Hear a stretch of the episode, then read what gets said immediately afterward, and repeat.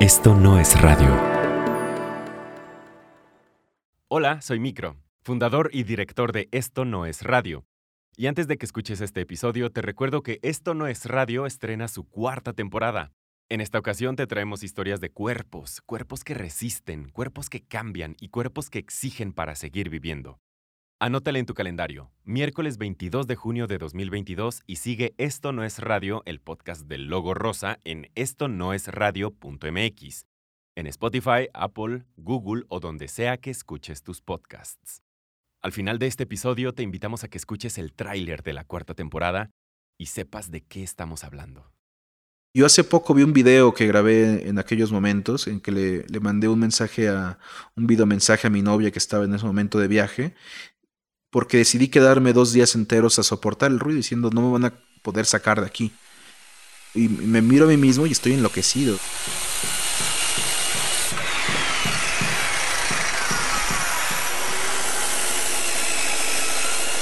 Pues estoy como una rata asustada Carlos Acuña es periodista y recuerda muy bien ese ruido de martillos, picos y taladros en sus últimos días viviendo en el edificio del que fue inquilino por 10 años, el Trevi. Los recuerda como si una banda de black metal se hubiera instalado alrededor de su departamento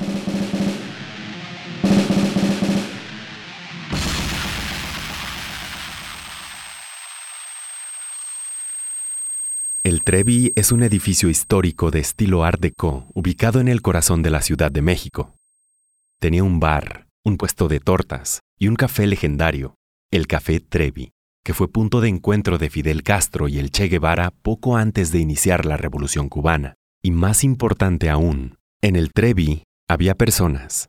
Habitantes que llegaron de otros lados a hacer su vida allí, sobre todo músicos, pero también no sé, periodistas como yo, había otro periodista también, había escultores, había varios eh, artistas sonoros, restauranteros, jóvenes, pero también había vendedores ambulantes, había un señor que era eh, vigilante de una secundaria, había eh, una familia de mujeres que la mayoría se dedicaba a la intendencia en distintas empresas, es decir, había una variedad de clases sociales y de modos de vida.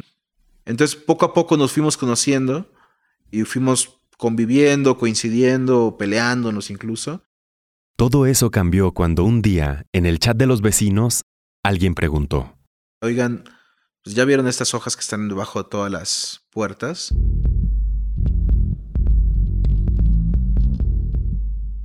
Leí las hojas, vi que se nos pedían 80 millones de pesos si acaso queríamos acceder a nuestro derecho al tanto. Yo ni sabía que era el derecho al tanto. 80 millones de pesos. Si querían seguir viviendo en el Trevi, los vecinos tenían que reunir ese dinero para obtener su derecho al tanto. Recibieron la notificación en marzo de 2018.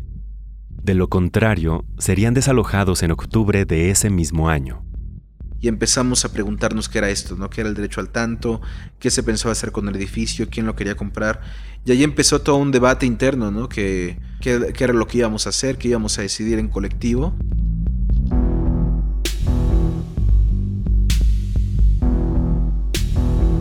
Bienvenidas y bienvenidos a Esto no es radio, un podcast que cuenta historias de gente que lucha, grita, pelea, piensa, dialoga y resiste para seguir viviendo.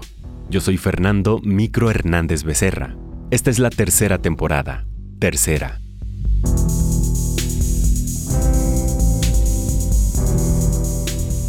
La Ciudad de México y otras importantes ciudades latinoamericanas han experimentado en pocos años incrementos meteóricos en el costo de la renta. Barrios populares son descuidados deliberadamente por los gobiernos en turno solo para ser remodelados años después y para ser habitados por otro tipo de personas con más dinero, de clase alta, a menudo extranjeros, gente blanca, whitewashing. A esto comúnmente se le conoce como gentrificación.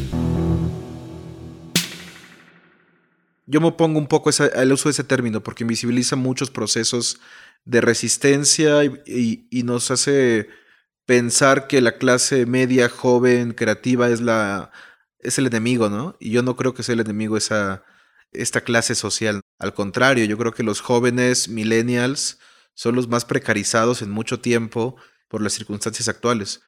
La mayoría de las veces, la maquinaria legal, política y económica de lo que se conoce como el cártel inmobiliario es una aplanadora a la que no se le opone mayor resistencia.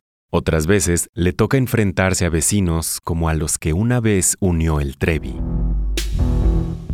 Se llama público por varias razones la empresa, entre ellas porque nos gusta que haya que sea permeable hacia el exterior, porque creemos que la gente de afuera, entre comillas, le agrega mucho valor a la gente de adentro, entre comillas.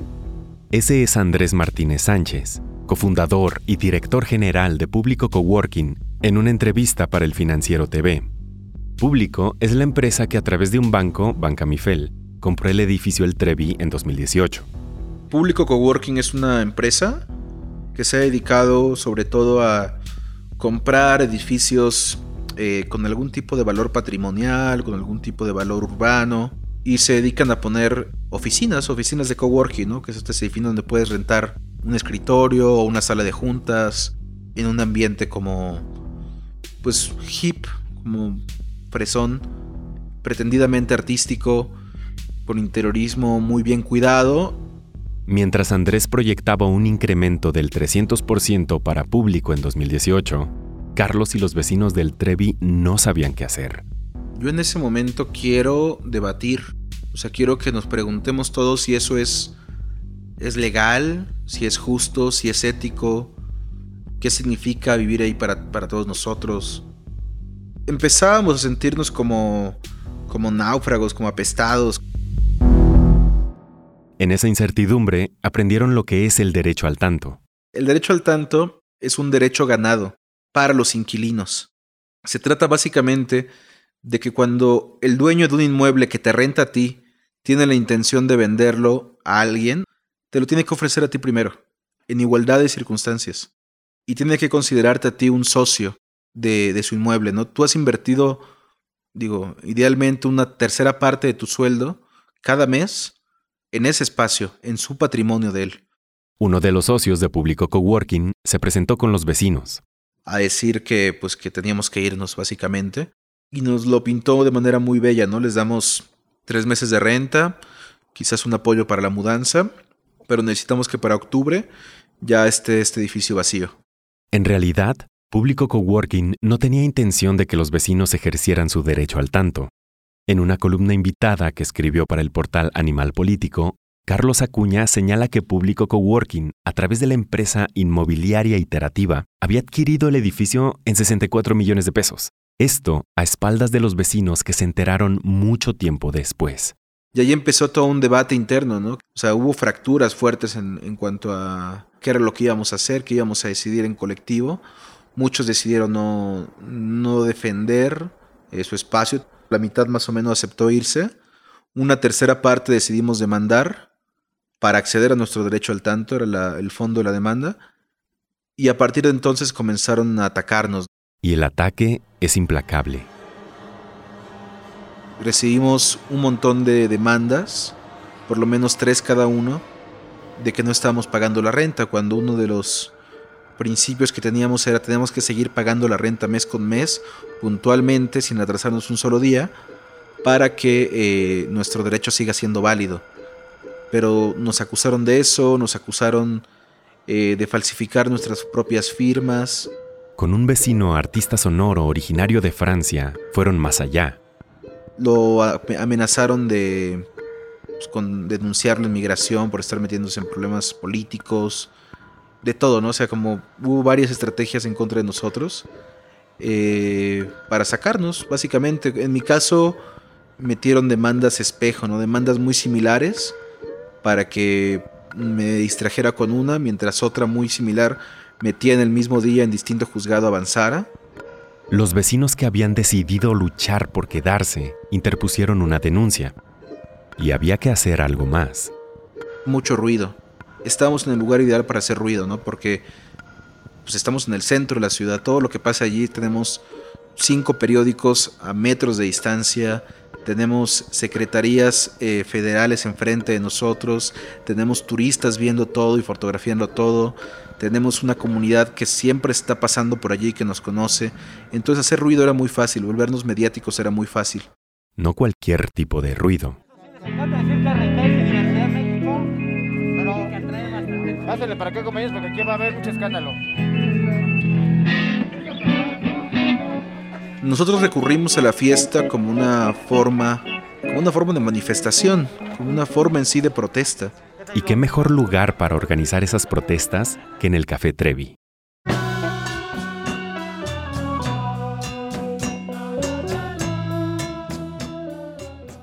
Y lo que decidimos nosotros era volver al encuentro, al encuentro de la comunidad. Entonces empezamos a hacer fiestas que eran mitad fiesta, mitad es mitad meeting, ¿no? Mitad eh, discurso político, mitad eh, denuncia, mitad eh, conferencia de prensa, pero con baile, ¿no? y, el baile siempre fue pues sí, había rock and roll de repente, había de repente música experimental, llegó a haber grandes jazzistas de pronto en esas fiestas, pero sobre todo era la cumbia y el sonidero, ¿no? Que era pues algo que vibraba en la calle todo el tiempo enfrente del Trevi, que convocaba un tipo de, de, personas que eran pues el barrio, ¿no? El barrio que pues eran desde las personas que, que, que barren las calles en la madrugada, hasta los vendedores ambulantes, hasta los jóvenes hipsters que quieren bailar cumbia, hasta los viejos comensales del Trevi.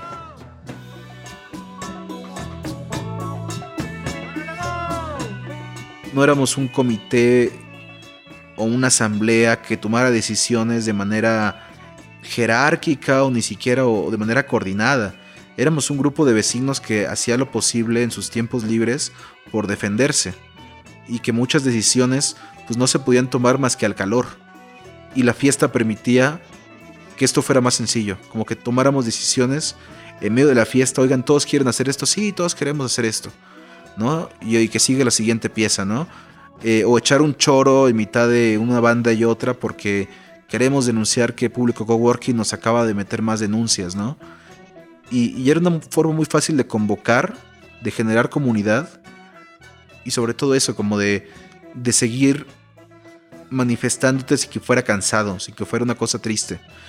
Y que teníamos la sensación con las fiestas de que ganábamos más de lo que perdíamos. Yo le decía politizar el goce y gozar lo político, ¿no? Que lo político no sea nada más gritar una consigna en una marcha,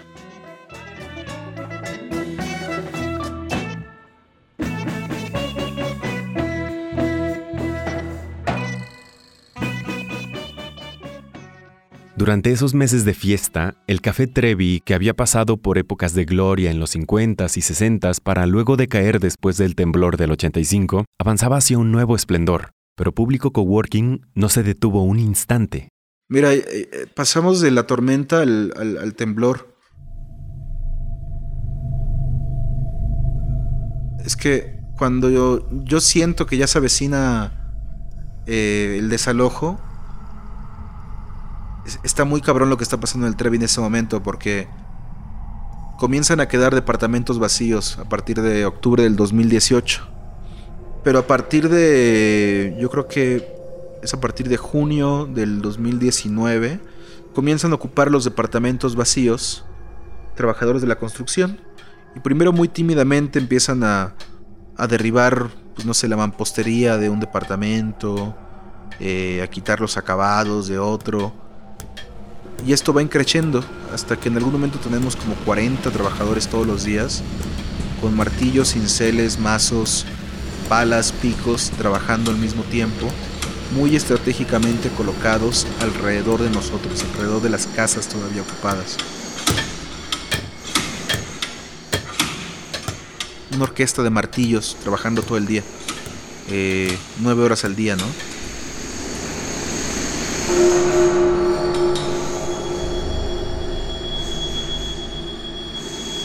lo más cabrón es que ese ruido no era nada más ruido, era vibración. Eran pequeños sismos que tiraban tus, eh, no sé, los trastes de los estantes. Si tenía un cuadrito colgado se caía, se volvía peligroso incluso caminar. Entonces yo decidí irme todo el tiempo, irme a, o decidí salirme a, pasear, trabajar de noche. Me alteró mucho mi rutina. Yo hace poco vi un video que grabé en aquellos momentos en que le, mandé un mensaje a un video mensaje a mi novia que estaba en ese momento de viaje porque decidí quedarme dos días enteros a soportar el ruido diciendo no me van a poder sacar de aquí. Y uno, y me miro a mí mismo y estoy enloquecido, o sea, estoy como una rata asustada y así te hacen sentir y ese es el propósito, es hacerte sentir como un ratón que está asustado en un lugar que está sacudiéndose.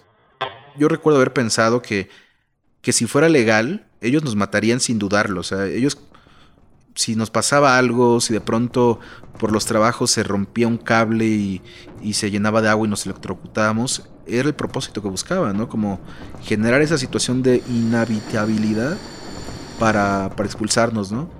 Sin embargo, en la mañana del 18 de agosto de 2019, la orquesta de martillos deja de escucharse. No hay trabajadores en el edificio, no hay ruido, Solo silencio. Carlos sale de su departamento y observa el pasillo. Y pues digo, bueno, algo está pasando, ¿no? Eh, hablo con mi abogada y me dice, es muy posible que vayan por ti. Ya son tres días que no nos dejan ver el expediente. Entonces yo como que me preparo. Me acuerdo que fui al banco a hacer algún trámite a unas cuadras de allí y cuando regreso veo a todos los cargadores, los lanzadores que le llaman, que son estas personas que contratan afuera de los juzgados para cargar tus muebles y a veces destrozar tu casa, ¿no? Destrozar los muebles de baño, las ventanas para que no regreses. Pues los veo, son unas 20 personas, los veo ahí desperdigados. Alguien da la orden y los lanzadores comienzan a entrar al Trevi. Y es muy divertido porque yo voy atrás de ellos, ¿no? Yo ya sé que vienen por mí, eh, pero yo voy atrás. Y nada, les abro la puerta, ¿no? Les digo, ¿qué onda? quién vienen a buscar? Eh, la abogada de, de Público Coworking, Claudia Rosales, me, mira con, un odio porque nos detesta y me señala, ¿no? Tú, venimos por ti. Entonces yo les abro la puerta de mi departamento, obviamente ya todo está vacío. Días antes había tomado previsiones. Guardó sus objetos de valor más preciados con uno de los inquilinos que todavía quedaban en el Trevi.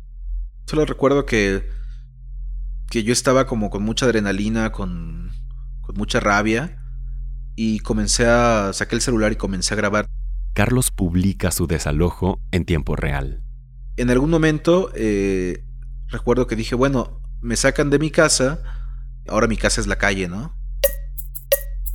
Vengan todos a hacer una fiesta, vamos a, poner mis muebles en la calle y, y, vengan los que quieran venir y bailemos y festejemos y visibilicemos esto.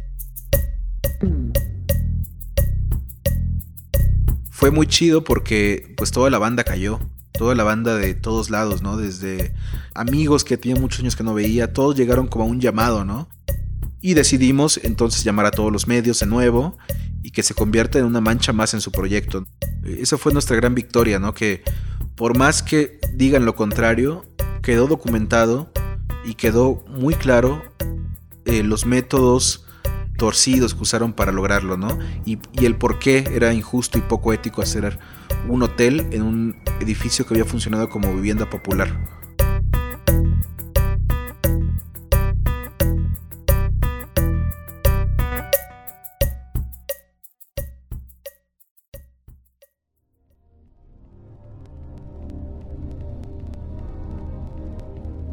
Durante varios meses estuve sin casa, con, con cajas guardadas en todos lados, en casa de mi novia, en casa de mis papás, y, esta sensación de. como estar roto y desperdigado por todas partes es bien feo. Y creo que nos pasa mucho a esta generación. Somos una generación nómada. El punto es que no podemos crear arraigo y nos venden eso como algo chido, ¿no? Los nómadas digitales. Pues está bien culero ser nómada. Los días posteriores a su desalojo fueron difíciles para Carlos. Tardó cuatro meses en encontrar otro departamento en parte porque conseguir vivienda digna en la Ciudad de México a precio asequible es un reto, y en parte también porque Carlos tenía que usar otro nombre. Había quedado boletinado como el inquilino revoltoso. No puedo usar mi nombre para rentar porque yo estoy ya fichado. Entonces cualquier persona que haga una investigación sobre mí, pues va a pensar que soy un revoltoso que, que te va a meter una demanda por derecho al tanto, ¿no? Carlos tuvo que usar los datos de su papá.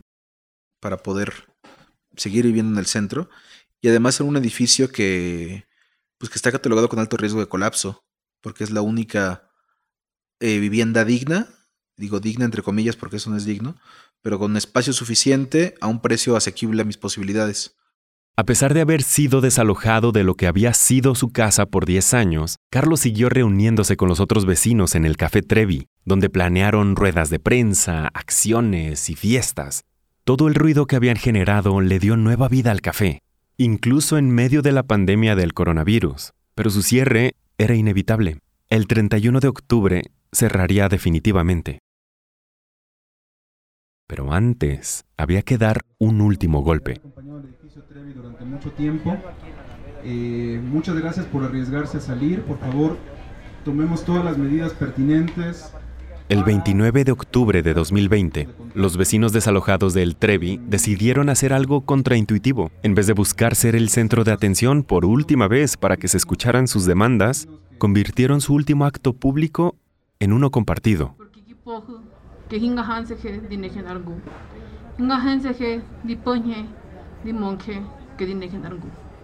Buenas tardes.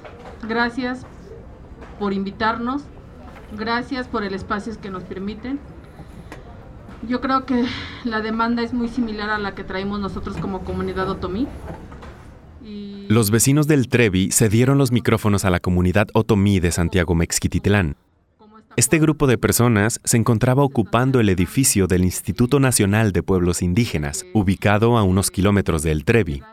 La que habla es Marisela Mejía. Y al parecer también el gobierno ya se le olvidó cuánto tiempo llevamos viviendo aquí, exigiendo y demandando esa vivienda digna y decorosa que hemos pedido siempre. Desde la década de los 80, Santiago Mexquititlán, en el estado de Querétaro, vive un acelerado proceso de despojo. Decenas de familias tuvieron que emigrar a la Ciudad de México en busca de mejores condiciones de vida. El despojo de estas comunidades inició por la comercialización de la muñeca Lelé. Luego, desde que Amealco de Bonfil, cabecera municipal de esta comunidad, obtuvo la denominación turística de Pueblo Mágico en 2018. La toma del edificio se había dado en el marco del 528 aniversario de la llegada de Cristóbal Colón a América. Ellos están pidiendo casa porque están viviendo en la calle prácticamente, ¿no?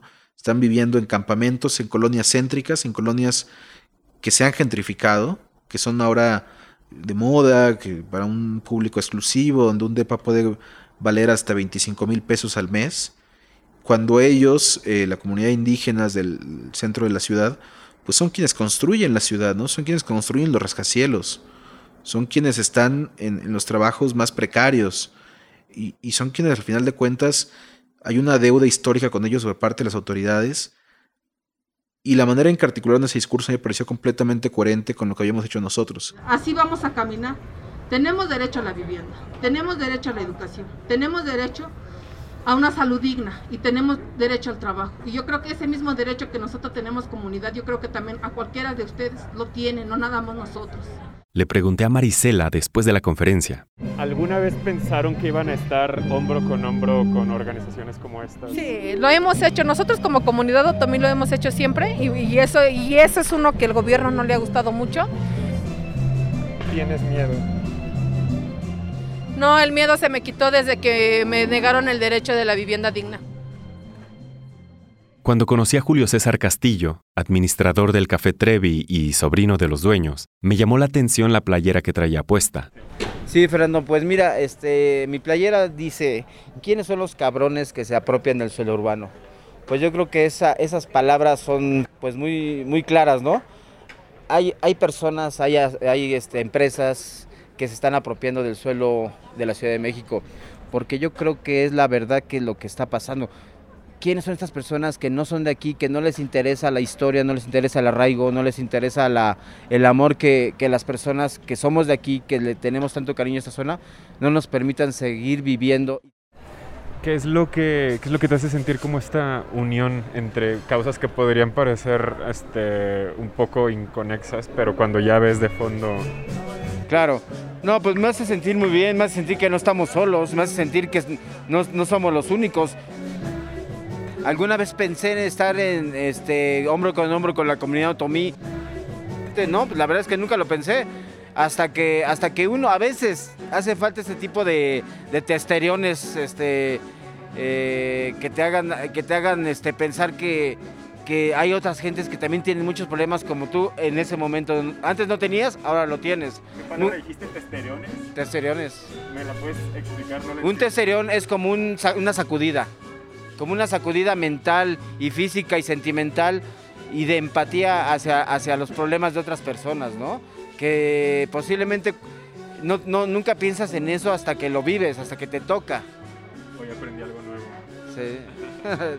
ya ves, siempre se Pero aprende. te corté, te corté la inspiración. Estás hablando de eso, ¿no? Del testerión. de- de Sí, el testerión mental y físico y emocional que causa ver los problemas que tiene la comunidad, en este caso la comunidad otomí de discriminación, cuando ellos han estado aquí mucho antes que nosotros. Sus ancestros, bueno, nosotros somos parte de esa, de esa historia, ¿no? El Trevi es un fracaso, es un fracaso como lucha, ¿no? O sea, no, no logramos defender el edificio, no logramos quedarnos, pero logramos otras cosas, logramos eh, articular comunidad, logramos demostrar que había gente chida todavía en estos barrios, que la gente está enojada, que la gente está preocupada, que la gente está politizada y que le puedes dar una pequeña excusa y la gente reacciona a veces de maneras maravillosas, ¿no? Como reportero uno está acostumbrado a, pelear siempre con las malas noticias, ¿no? Siempre está lidiando con la nueva masacre o la nueva injusticia o, o la nueva represión y esa siempre es la nota, ¿no? Siempre es... El mundo parece que siempre está lleno de malas noticias. Y yo creo que eh, también hay un chingo de cosas que pasan a nivel, a nivel afectivo, a nivel comunidad, que están poca madre. O sea, si uno comienza a entender la historia de las leyes mexicanas, descubre que hay un montón de historias chingoncísimas, ¿no? Que, que- sostienen esas leyes, ¿no? El mismo movimiento inquilinario, ¿no? Entonces, ¿qué hago yo para seguir vivo? Tratar de conocer estas historias, contarlas. Somos herederos de, de victorias ganadas y no solamente de fracasos, ¿no? Hay muchas malas historias en la ciudad, hay muchas historias de derrota. ¿No? Pero también hay historias bien chingonas, solamente que nos han hecho olvidarlas. Al momento de grabar este episodio, en febrero de 2021, la comunidad otomí de Santiago Mexquititlán sigue ocupando las oficinas del Instituto Nacional de los Pueblos Indígenas. El 13 de enero de 2021, el dueño del Café Trevi, José Luis Ávila, falleció justo después de haber logrado una indemnización. Con este dinero se cubrirían los gastos de liquidación de los trabajadores del café, además de los cuidados para él y su esposa, ahora viuda. Su sobrino y administrador, Julio César Castillo, mantiene en pausa la reubicación del café. Esto por la incierta e insostenible situación actual de los restaurantes ante la pandemia. En mi última conversación con Carlos Acuña, me comentó que sigue viviendo en el edificio a donde se había mudado después de haber sido desalojado del Trevi. Carlos cuenta con un dictamen técnico. Dicho inmueble está catalogado con riesgo de colapso en fachada. Ante esto, él no sabe si quedarse en el edificio o demandar. Qué hueva ir de demanda en demanda, dice. Yo lo entiendo totalmente.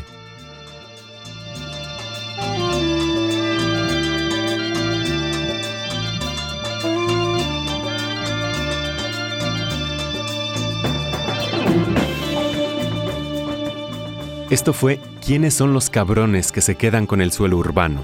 Un episodio de Esto no es radio, un podcast que también es la casa productora donde habitan las voces de personas que llevan todo al extremo para seguir viviendo. Este episodio fue escrito y producido por mí, Fernando Micro Hernández Becerra, y editado por Mitzi Pineda, quien también hizo producción adicional. El diseño sonoro corrió a cargo mío y de Luis Raúl López, nuestro productor. Sandra Fernández es nuestra asistente de producción y fact-checker.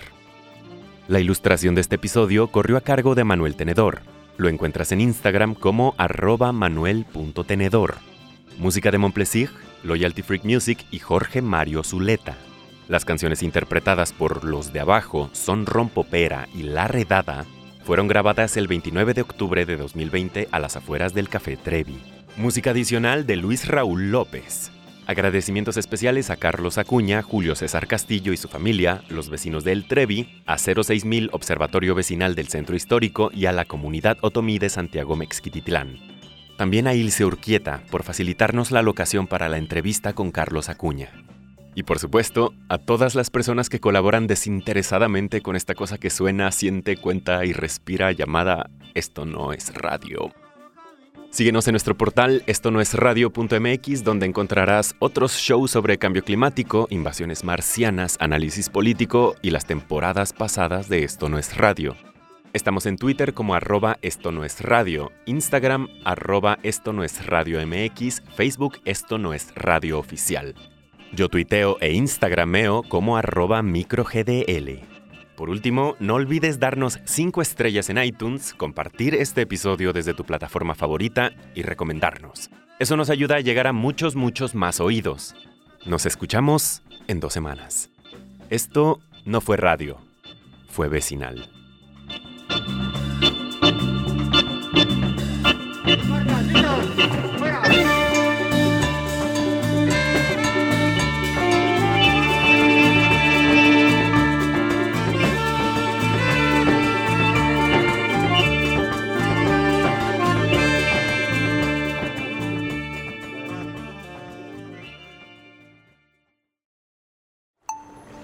Esto no es radio.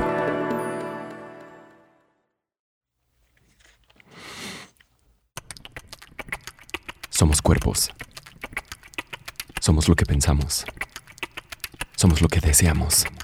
Eh, pregunto, este, ¿quién es el entrenador de las Chivas? Y ya llego con él y le digo, oiga, ¿se está jugando con registros o, o puede meter un cachirul? Por eso, en esta cuarta temporada de Esto no es radio, contamos historias de cuerpos que, que resisten. Seguimos poniendo el cuerpo. Si lo dices porque a ti no te tuve miedo, no te tengo miedo ni a ti ni a nadie. Ustedes los matan por nada. Si yo pierdo la vida defendiendo a mi familia, yo imagino que la vale, ¿no? Cuerpos que cambian. Es muy fácil de entender. Vas a crecer. Y, y sientes que no lo estás haciendo bien. Te hace hasta replantearte si en realidad voy a ser suficientemente bueno. Cuerpos que sobreviven. Como por instinto fue eh, tirarnos en la arena y meternos abajo de la, de la camioneta. Entonces pasa el avión y vuelven otras explosiones. No recuerdo exactamente cuántas. Cuerpos que exigen. Y pisar ese estadio, ¿no? Que dices, híjole. Y estás ahí este, con el himno y todo, o que están dando la alineación, y volteas a tu alrededor y dices, así como nos están aplaudiendo, que hacemos malas cosas, nos van a buchar, nos van a gritar. Historias de gente que pone el cuerpo, porque al final es lo único que tenemos. Esto no es radio. Historias para seguir viviendo y acuerpando y escuchando Y de repente encuentras un dolor muy grande en esa familia. y amando Y después supongo que por el miedo a que se pierda el clan, y abrazando adopta a un niño. y creciendo. Siempre, aunque yo diga que estoy cansada, yo digo, no, yo tengo que seguir luchando. Ganemos o perdamos, pero yo digo, yo sigo.